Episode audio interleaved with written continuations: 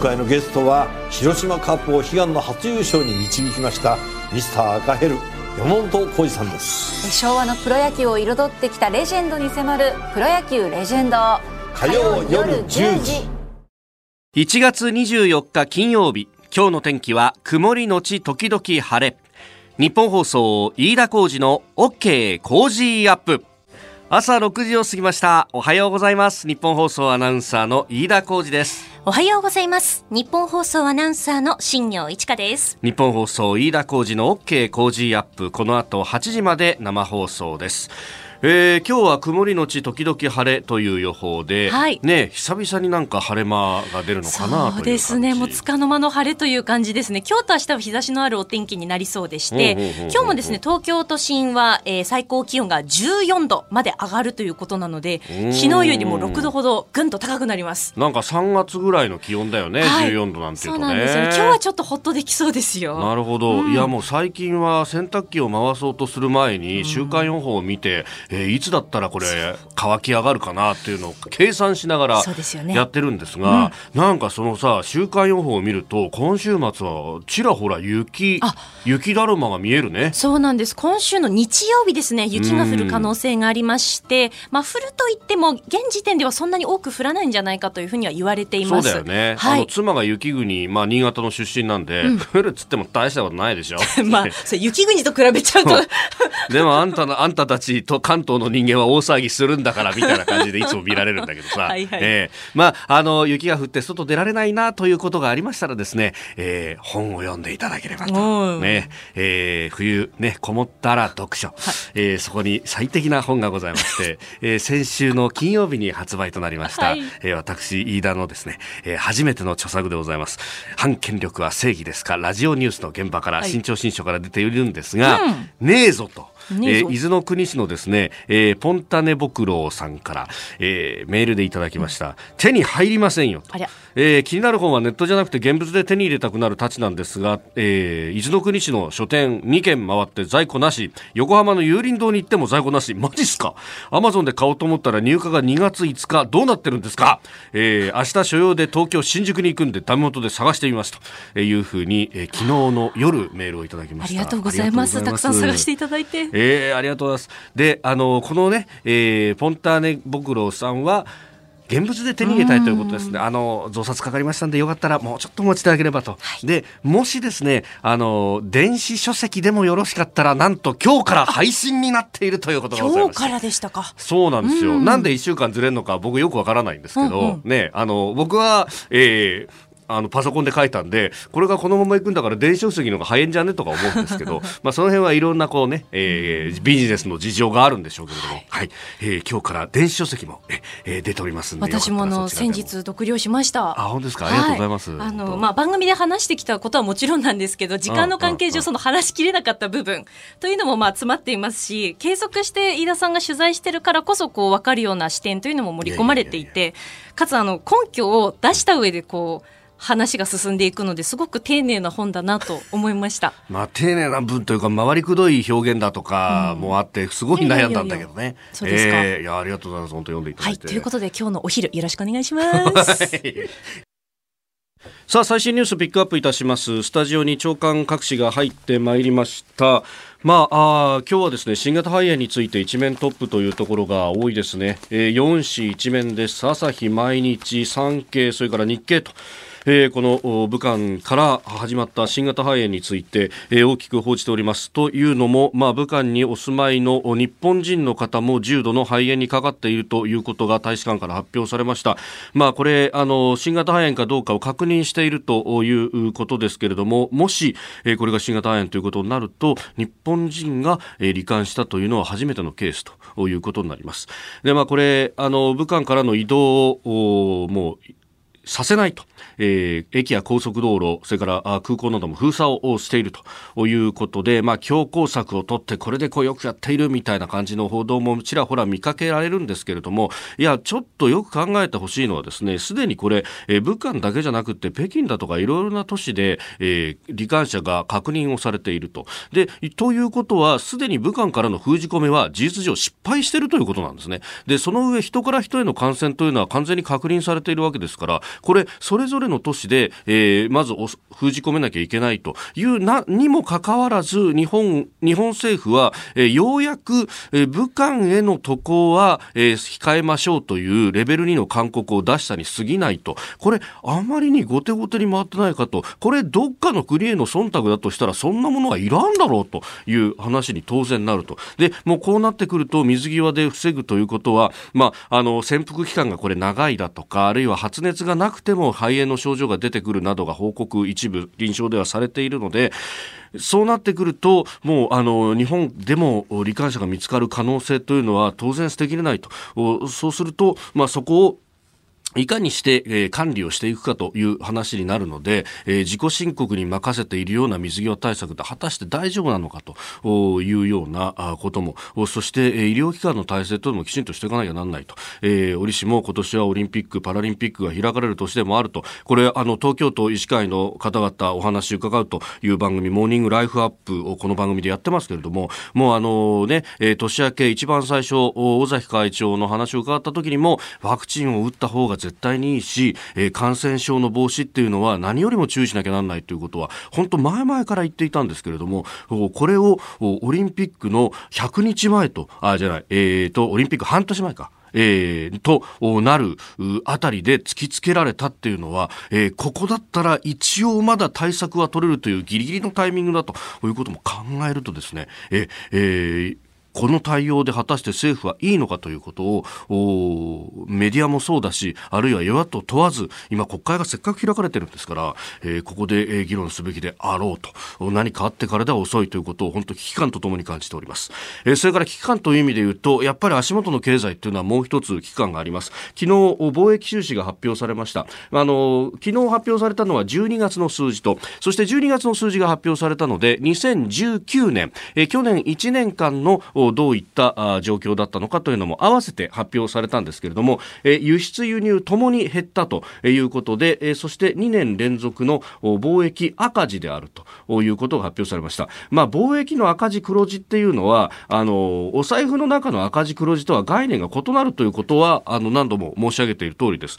あの、日本だけで物が作れないというか、日本の中で需要がこう、有り余っているぐらい、えー、みんなが物を買おうとすると、おそれは、あの、日本国内だけで作るだけでは足らなくなるので、当然海外から持ってくるものが出てくると。で、そうすると貿易は、あの、景気はいいんだけど貿易赤字になるっていうのも、まあ、日本のような国では考えられると。昔と違って、あの、貿易で儲けてるという部分ではなくて、今国内の内需で GDP の6割ぐらいを支えていると言われているので、当然そうなるということなんですが、まあ、あ今回はですね、輸出入ともに減って、一応は差し引き2年連続の赤字とはなってますけれども、まあ、なんといっても輸入がかなり減ってしまっていると。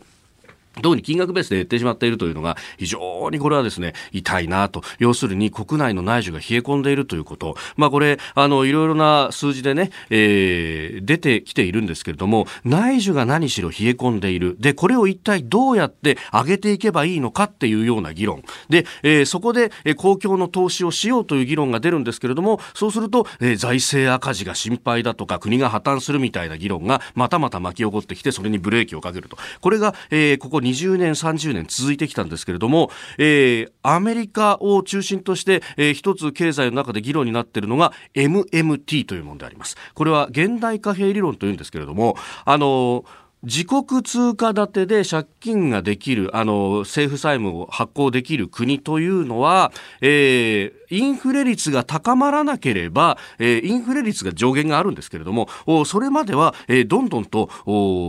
債務を、だから国が借金をして、それをこう使う形で、えー、やることができるぞっていうのが、まあ、ざっくりとした MMT の理論。で、それはあの話す人によっていろいろと指揮者によっても違うんですけれどもアメリカで本家 MMT をやっているケルトンさんというニューヨーク州立大学の教授私もあの去年の夏にお話を聞きに行ったことがあるんですが彼女はその財政出動を、えー、雇用を生み出すとあるいは職業訓練をするという形でとにかくジョブを作るんだという話をしてました。で日本においてはこれだけインフラだとかっていうのも整備が必要だったりとかメンテナンスが必要な部分があるのでそこにもお金を振り向けるとか、えーいう形を取れば、まあ、MMT と言わないまでも MMT 的な経済運営っていうのはある程度できるんじゃないかと。で、えー、MMT のドラスティックなところは、それで借金はあの自国通貨でだったら別に返す必要もないんだって言い切っちゃうところで、そうすると金が返ってこないんだったら国債買うのは危ないぞって考える人たちもいるんで、えー、MMT に反対する人というのも非常に多いんですけれども、事実上、えー、アベノミクスの1本目の矢と2本目の矢、えー、金融緩和と財政出動っていうのは、事実上 MMT に限りなく似ているということで、MMT と言わずに MMT をやっているようなのが、この国の経済政策の元々の部分だった。ただ消費増税しちゃったからそれがかなり、えー、落ち込んでいるというのが今の現状です。えー、まあ、あ MMT、政治的には非常にこう、強いメッセージとしてこれは使えると私は思うんですけれどもそれを使いながら何しろ財政出動をやっていただきたいと、えー、補正予算は一刻も早く上げていただいてそしてさらに、えー、本予算来年度予算再来年まで、えー、財政出動がきちんと続いて日本の景気を上げていくという意思を示すそれを市場に示すことが今重要だと思いますがいかがでしょうか？あなたの声を届けますリスナーズオピニオンニュースについてご意見をお待ちしております。今朝のコメンテーターは外交評論家三宅邦彦さんです。取り上げるニュース国会の代表質問2日目それから新型コロナウイルス EU 離脱法が成立あイギリスの EU 離脱ですね。それからあサウジアラビアのムハンマド皇太子。えさらにトランプ大統領の弾劾裁判についても聞いてまいりましょう。あなたの声を届けますリスナーズオピニオン、えー、ニュースについてこのコロナウイルスね今日は4紙一面トップですけれどもいろいろなメールやツイッターが来ております、えー、山友さんツイッターです。WHO も本当にぬるいよな。まだ世界に新型コロナウイルスを蔓延させたいのかなと、えー、緊急事態宣言は今日のも見送ったということであります。後ほどねこれ7時台おはようニュースネットワークのゾーンでもまた取り上げてまいりますがうん危機感というのはまあどう正しく恐れるべきなのかっていうのはもちろんあると思うんですけれども、うん、危機管理としてはまず一気に抑えて、そこからだんだん緩めていくっていう方がいいと思うんですけれどもね。セゾンプラチナビジネスアメックスカードが選ばれている理由。仕入れ費用税金の支払いを一元管理して業務を効率化。支払い猶予が最長56日でキャッシュフローにゆとりもできます。個人事業主フリーランスの皆さんビジネスにこれ1枚。セゾンプラチナビジネスアメックスカード。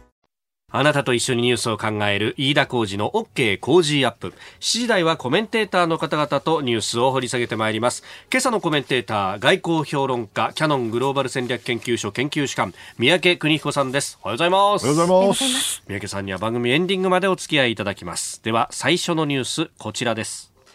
野党が安倍総理を追及。安倍総理の施政方針演説などに対する各党の代表質問は昨日2日目に入り野党側は桜を見る会や IR 衆院解散中東への自衛隊派遣などで総理を追及しました。えー、まずは昨日午前中に行われました参議院の本会議です。IR 事業に関する立憲民主党福山幹事長の質問と安倍総理の答弁をお聞きいただきます。IR の整備については少なくとも捜査の状況がはっきりするまで、一旦立ち止まって白紙にするべきです。特に今月中の基本方針の策定などはありえません。IR についてお尋ねがありました。副大臣も含めた、あ務めた 現職の国会議員が逮捕・起訴されたことは誠に遺憾です。かつて副大臣に任命した者として、事態を重く受け止めておりますが、ご指摘の事案については、捜査中の刑事事件に関わる事柄であることから、詳細なコメントは差し控えます。えー、ということで、まあ、カジノ管理委員会や国会での議論も踏まえて丁寧に策定作業を進めているということも言ったようであります。まあね、これは、うん、どういう技術関係はよくわからんからね、ただまあ、はいんなふうにやったって、うん、結果が変わるとは思えないけどね、中国の人何考えたか知らないけど、はい、中国と同じやり方で、ああいうふうにやればいいできると思ったら、大間違いで、うん、ね、あんなことやったら、それは逮捕者が出て、それでその会社失敗するに決まってんだからね、はい、どうしてあんなバカなことするのかなと思いましたけどね、直感的には。まああのね、施政方針率はどうしてもこうそばな的になるものではありますが、まあ、これ、残念ながらね、はい。一方通行っていうか、ええええええ。ね、質問は事前に来てて、はい。それを一生懸命こう我々て徹夜で作るわけですよ。答弁を。うん答弁を、で はい。それをまあしっかりと読む、これはあのとにかくあのお代表質問っていうのは、はい。一番重要なあの、ね、えー国会両院でやるときに最初にやるわけだから、もうその時の国会の、はい。基本的な、なんていうかな、えートーンというか、基調がねん、そこで決まるわけですよ。はい。ですからもうあの基本 的な部分だから、ええ。ーまあ、代表質問についてはもうものすごく時間かけて、えー方針を決めて、はい、でそれがその国会ずっとまあ基本的には続くわけですよね、ええ。その時に言い方一つ間違えちゃうと、はい。それをもう直すのは大変になるんですよ。ですから、やっぱり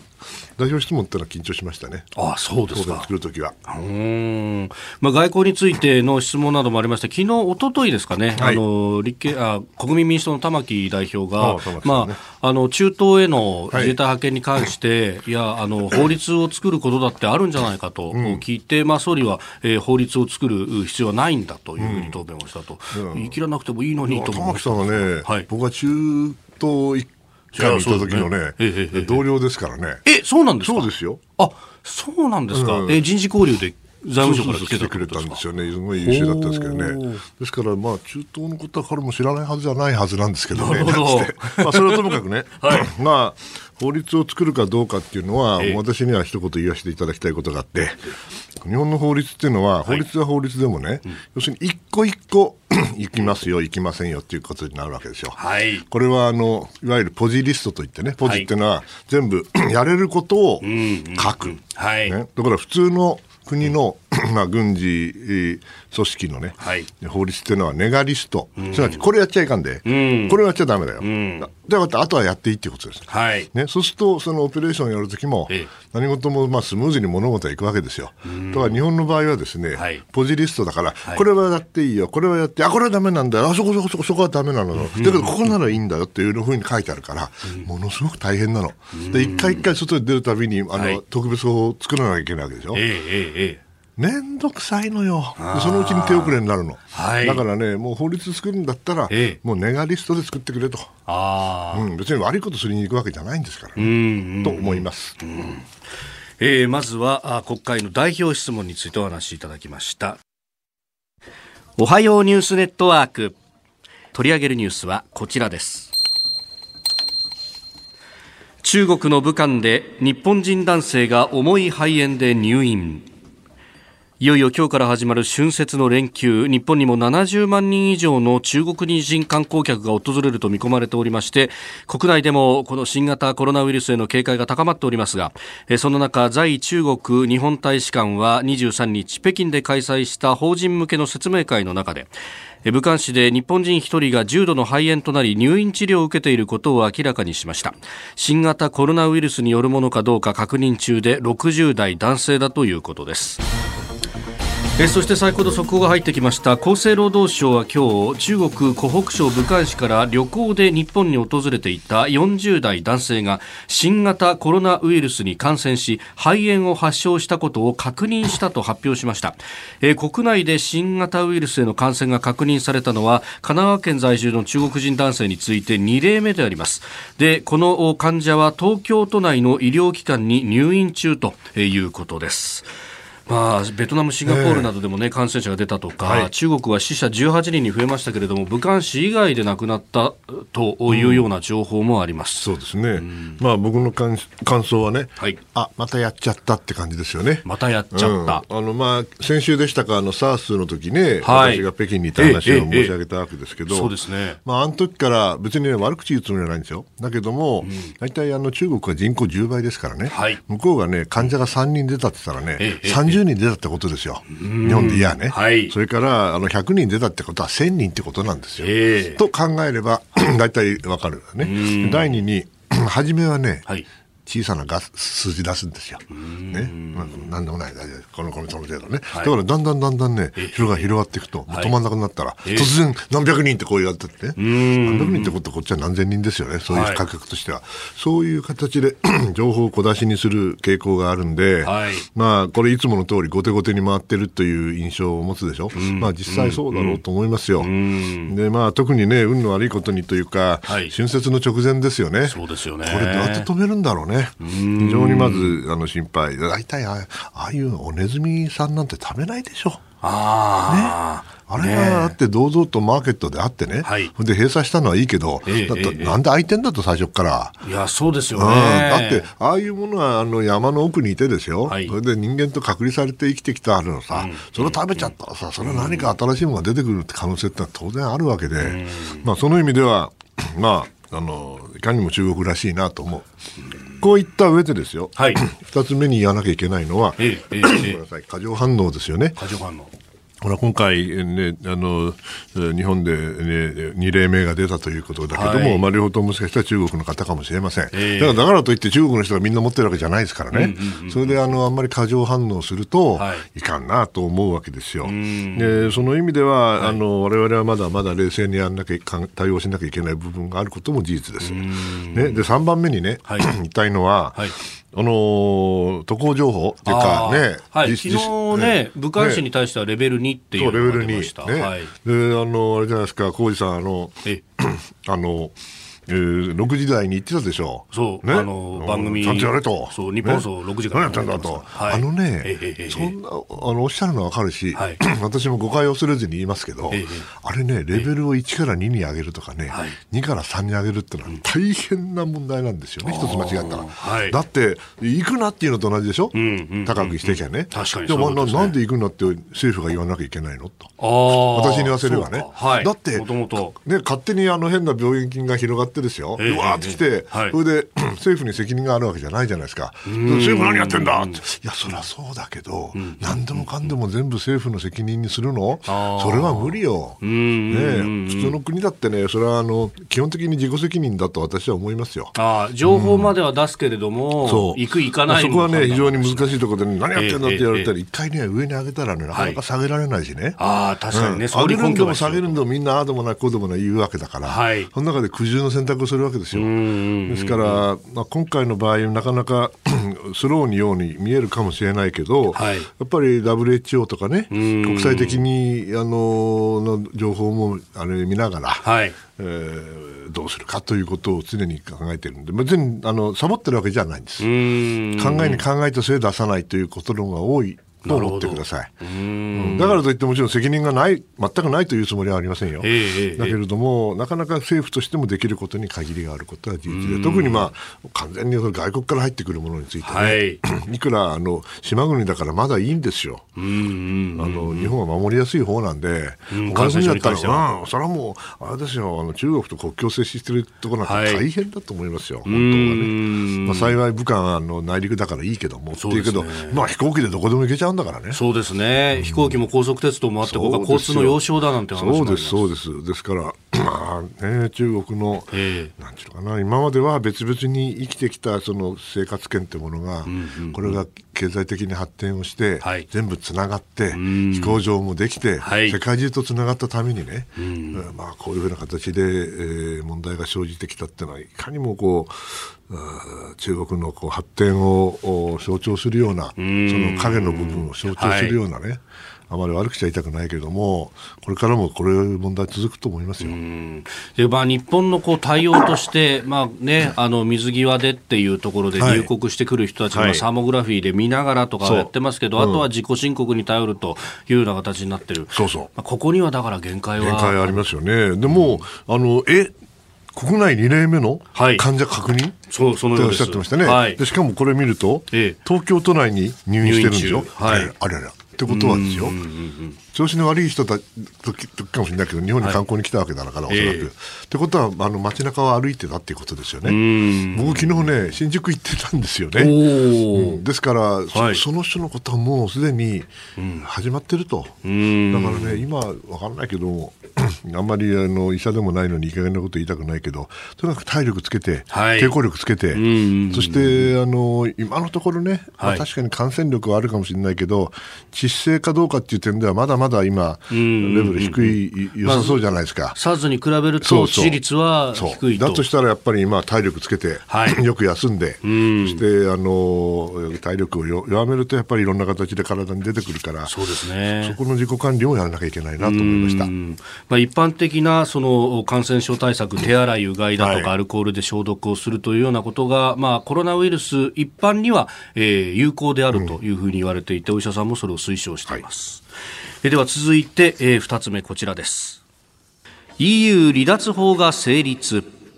イギリスの議会下院は23日、エリザベス女王が議会を通過した EU ヨーロッパ連合離脱関連法案を採可したと発表しました。これによりイギリスの EU 離脱を実行に移すための基本法が成立しております。イギリスは現地時間31日午後11時、日本時間の来週土曜2月1日の午前8時に EU を離脱するということです。えー、これ、あの、住民投票はずいぶん前の話でありましたが、なんかこまで来たちょっと待ってよと、さええ1月31日までやるって言ってややるんだけど、はい。あれ？あれ？なんか、えアイルランドと揉めてた、あ国境のの国境のなんかバックストップ、はい。あれどうなったんですか？って、ちょっとさっき伺ったんだけど、ええええ なんかあんま変わってないみたいですね、もし変わってないんだったら、はい。ジョンソンさん、あんたそれに猛反対したんちゃうのと。メイさんが出した時うん、にね。でメイさんは一体何だったの？かわいそうじゃないのと、ええだって、ええ割とあんまり変わってないんだったら何が変わったのよと、総理だけが変わったって、お前がやってっからかと、お前が反対したからだ、お前が総理になったから、だからもう反対しねえのか、おかしいじゃねえかと、清掃の風に完全に使ってしまったと。気もないわけじゃないけど、ええええまあ、とにかくやるのね。やるのね。はい。まあ、まあ、イギリスは、イギリス、我が道を行くんでしょう。うーこういう時代になっちゃった。まあ、要するにこれ見てると、はいやっぱりヨーロッパの EU、EEC を作って、EU を作って、はい。そして統合するんだ、経済総合だけじゃなくて政治統合もするんだとえいうところで、今度は反グローバリズムというか、はい。そういうものが出てきて、ええ。ありゃりゃりゃりゃりゃ、これやっぱり、歴歴史のやっぱり一つのこ、ね、曲がり角なんだなという気がしないでもないですね。イギリスよ、お前もかと。まあ、もっともヨーロッパ大陸とね、はい。えーイギリスの島国、これ全然日本と同じで、大陸とは違う文化ですからね、政治文化も。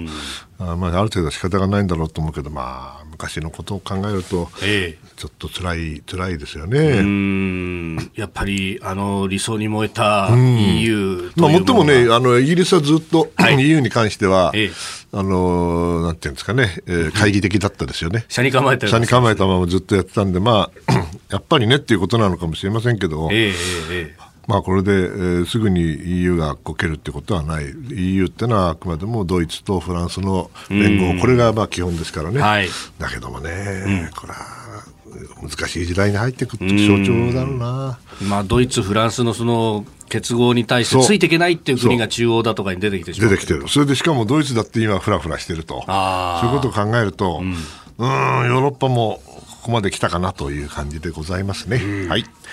えーこの時間、三宅邦彦さんとお送りしてまいりました。おはようニュースネットワークでした。さあ、ここで、えー私、だからお知らせでございます。えーまずですね、えー私の初めての著書、反権力は正義ですか、ラジオニュースの現場から、今日から、えー電子書籍での販売と。あれよかったでしょあ、そうですか？ありがとうございます。素晴らしいですえー新潮新書から出ておりますんで、よかったらぜひお手に取ってみてください。で、えーさらにですね、えー今度、また、論客の皆さんとニュースを切るトークライブの第3弾、飯田浩二そこまで言うかザライブ3が4月11日土曜日、有楽町読売ホールで開催いたします。えー昼と夕方2回公演でございます。えー昼公演は午後1時開演、そして夕方公演は午後5時開演。えー、2公演とも司会は私、飯田でございます。チケット全席して4500円。えーただいまチケット先行受け付中です。受付電話番号はチケットピア0570-029999こちら自動音声で24時間対応となっております。P コード644-832です。えーウェブからも申し込みが可能です。えーまた平日うー9時から夕方5時まではオペレーター対応日本放送楽々チケットでも受け付けております。えーこちら電話番号0570 071242 0570-071242です、えー詳しくは日本放送イベントホームページをご覧くださいセゾンプラチナビジネスアメックスカードが選ばれている理由仕入れ費用税金の支払いを一元管理して業務を効率化。支払い猶予が最長56日でキャッシュフローにゆとりもできます。個人事業主フリーランスの皆さんビジネスにこれ一枚。セゾンプラチナビジネスアメックスカード。続いて教えてニュースキーワードです。ムハンマド皇太子。と一言で言いますと、い、ろんな国にムハンマド皇太子いらっしゃるはずなんですが、えー今日取り上げるのはサウジアラビアの皇太子34歳、えーえー MBS とも言われるモハンマド・ビン・方です。サルマンね。はい、えーこの方にある疑惑が報じられております。国連の人権高等弁務官事務所は22日、アマゾンの創業者で CEO のジェフ・ベゾス氏の携帯電話がハッキングされ、情報が抜き取られた件に、サウジアラビアのムハンマド皇太子が関与した可能性が高いと指摘し、捜査の必要があるとの声明を出しました。まあ、アマゾンの CEO ですが、このベソスさんは、ワシントン・ポストのオーナーでもあるはい。ということもあって、はい。あの例のジャマル・カショギさんという、はいはい。えーサウジアラビアの記者の方の殺害に関しての、お情報操作をやろうとしたんじゃないかみたいなことが指摘されているようです。まあね、要するに、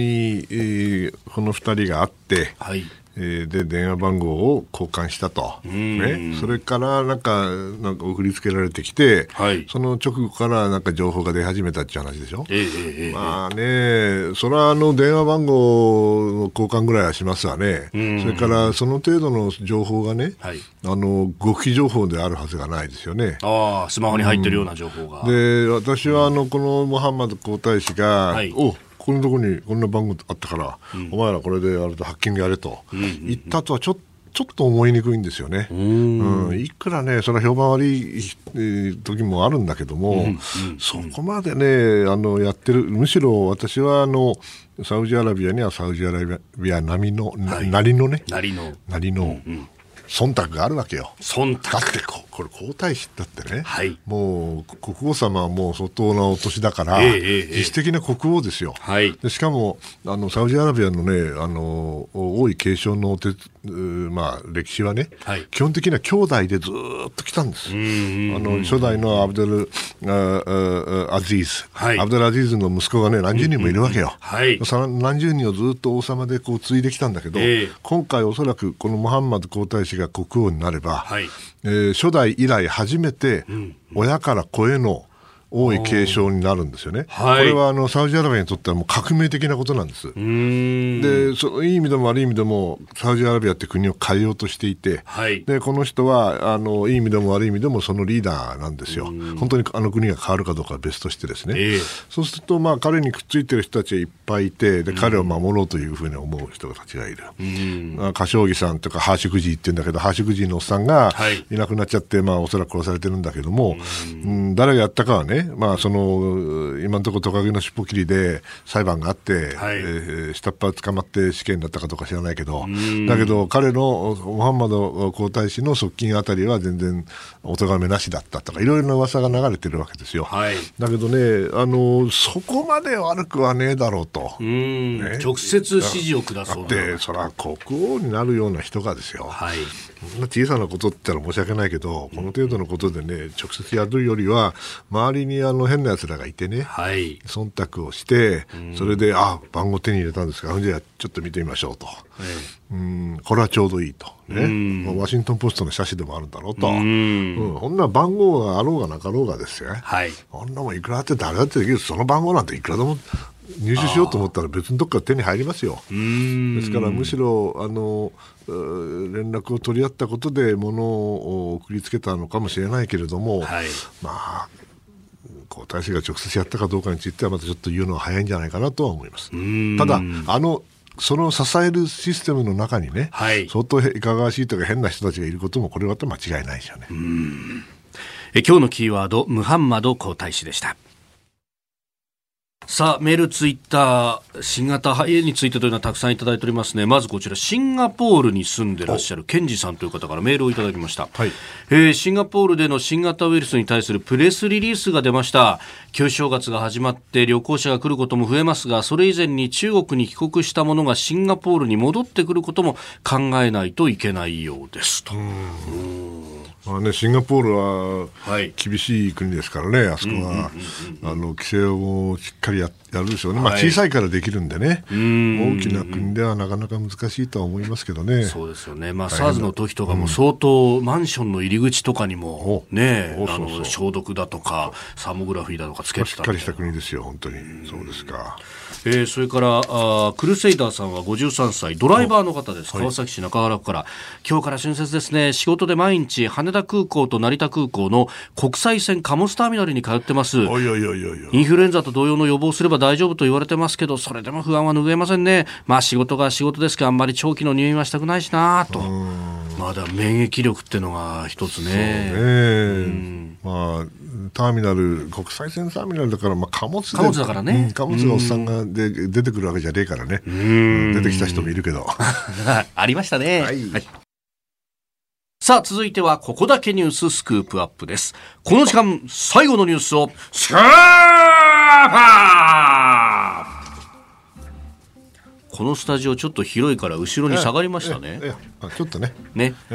もう慣れましたからね、うんどうせやめないんだから。どうせやめないんだから。もう諦めたねあそんな。では参ります。はい。トランプ大統領の弾劾裁判、民主党の検察官役が意見陳述を開始。ウクライナ疑惑をめぐるアメリカのトランプ大統領の議会上院での弾劾裁判は22日、検察官役の野党民主党の下院議員団による意見陳述が始まりました。主任検事役の司法情報特別委員長は、トランプ氏を罷免しなければ私たちはアメリカの国際的地位を損ねることになると主張しトランプ氏に有罪評決を下すよう訴えたということです意見陳述は24日までの3日間の日程で1日8時間ずつ行われます。25日からはトランプ氏の弁護団が日曜日を除く3日間にわたって意見陳述を行う予定です。と、まあ、まず検察がやってとそう、これね、もう CNN 見てるとね、はいこれでもか、これでもかってずっとやってるわけよね。だけど、まあ、その、なんていうの、その説明と意見陳述っていうけどね、もう実際には、もうテレビを意識した、はいもう完全なあのショーですよね。うん、そして、あの、演説の繰り返しなんですよ。まあ、それはそれで、まあ、最初は面白いんだけどね、8時間も聞いてごらん。嫌になっちゃう。でねだけど、まだ我々はいいんですよ。はいテレビのね、こっち側だから。だけども、はい。あのうーん、まあ、問題はね、陪審員の役をやる上院議員ですよね、はい。上院議員はこう何人か100人いるわけでしょ、彼らはね、8時間喋ってはいけない、あそうなんですか。喋っちゃいけないだんですか？物を読んでもいけない、えそれもダメなんうんですか、スマホもやってはいけない。へえええ。だから、じーっと、要するに陪審員だの役だから。なるほどで全部聞いてるわけよ。缶詰にされちゃうわけですか、えーもうね、眠気でね、倒れてると思いますよ、みんな。いやそれは寝ちゃいけないって書いてななかったけど。あ寝ちゃいけな いわけとはいえそうですよねいや、だから、それをね、あのーやっぱり、うーん、私は、あーこの賞が、うんまあ、茶番だとは言わないけどもね、えええええあのおそらく選挙を目当てに両方で、まあ、一生懸命やってると。でもう一つね、面白いのはね、はい。その外交上の問題が生じる恐れがあるから、まあ、ええ。ええボルトンさんを呼ぼうということに対してね、はい。あのこの大統領補佐官ですよね、前のね、そうですね。相当中身を知ってる人ですから、はい。その人を、まあ、呼ぶか呼ばないかで問題になってるんだけど、トランプさんは外交上の問題が生じる恐れがあるから呼ばない方がいいと、ええ。外交上の問題を作ってるのはあんただろうと。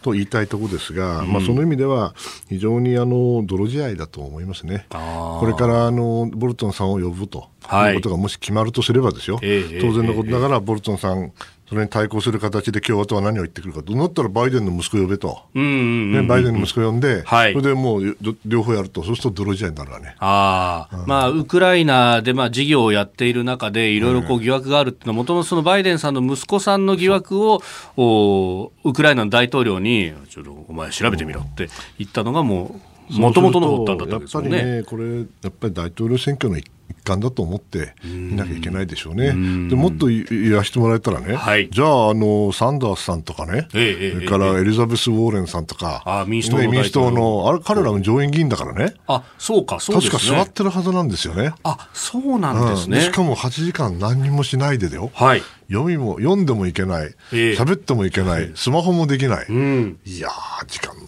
無駄と思ってるでしょうな。これ、だから、キャンペーンできないわけですね。できないでしょ。缶詰にされちゃう。そう。だからどうしてんのかね。さそれともサボってんのかしらサボってたら、それは文句言われるわね。そうですよねうん。さすがに。仕事ちゃんとやれよってことになるでしょ？そういうことになりますよね。うんそれでしかも、あれでしょ？ああんたたちはあの弾劾しようとしてんでしょと、ええええほんで、ちょっと弾劾するのに来ねえのかと、うーん。となるじゃないですか。確かにそうですというねわ。けでね、大変だなと、アメリカの上院議員も大変だなと思いますよ。はあ、これ伸ばして、その承認を呼ぶとかなんとかになれば、民主党も当然傷つく上に、その民主党の大統領候補もキャンペーンができずに缶詰になっちゃう可能性もあるからね、本当何やってんだかよくわかんないけど、まあ、ええ。どんどんどんどん時間がずれてきたから、結局大統領、お選挙予備選、うんはい。うん党員集会のところにかかっちゃったということですよね。ん。これやっぱ2月ぐらいまでは、2月ですで、よね。2月の3日にアイオワがあって、はい。4日、日本時間で4日には分かるでしょ、でまあ、今あの、民主党の候補者、みんな混戦ですけど、星雲状態ですけど、はい。おそらく2月の3日のアイオワのその後、まあいくつか、えー 2, か2月の間に4つぐらい、えー党員集会と予備選があるんで、それでおそらくバーンと体制が決まると思います。うーん。まあ誰になるか知らんけど。ねえ今のところはまあバイデンさん有利とは言われてますが。でもね、これでまたあの息子の話が出てきて、はい泥仕合になって、ええそしたら、トランプさんはもう、これだけやっても倒れないおっさんだから、うーん。まだ支持率は何十パーセントいくでしょう。まあね、30%から40%ぐらいこの岩盤岩盤がありますからね岩盤は何やっても絶対信じないから、はい。そうすると、結構、トランプさん、前線するでしょうね。勝。ってもおかしくないでしょうね。これ、まあ、大統領選の仕組みとして、ね、あの勝者総取りの、まあはい州が多いというふうに、州州が多いってほとんどそうですよね、まあそねそれで大統領選挙人の、お総和を競うわけですから、ええ要するに大きな州で勝てばいいわけですよ。はい、ね、小さな州で3人しかいないところをね、な全部勝ったって、それで30か40しかはい来ないわけだから、ええそれに比べたらカリフォルニアだけで何十人ですからね。そうですよね。そういう戦いになるんだけど、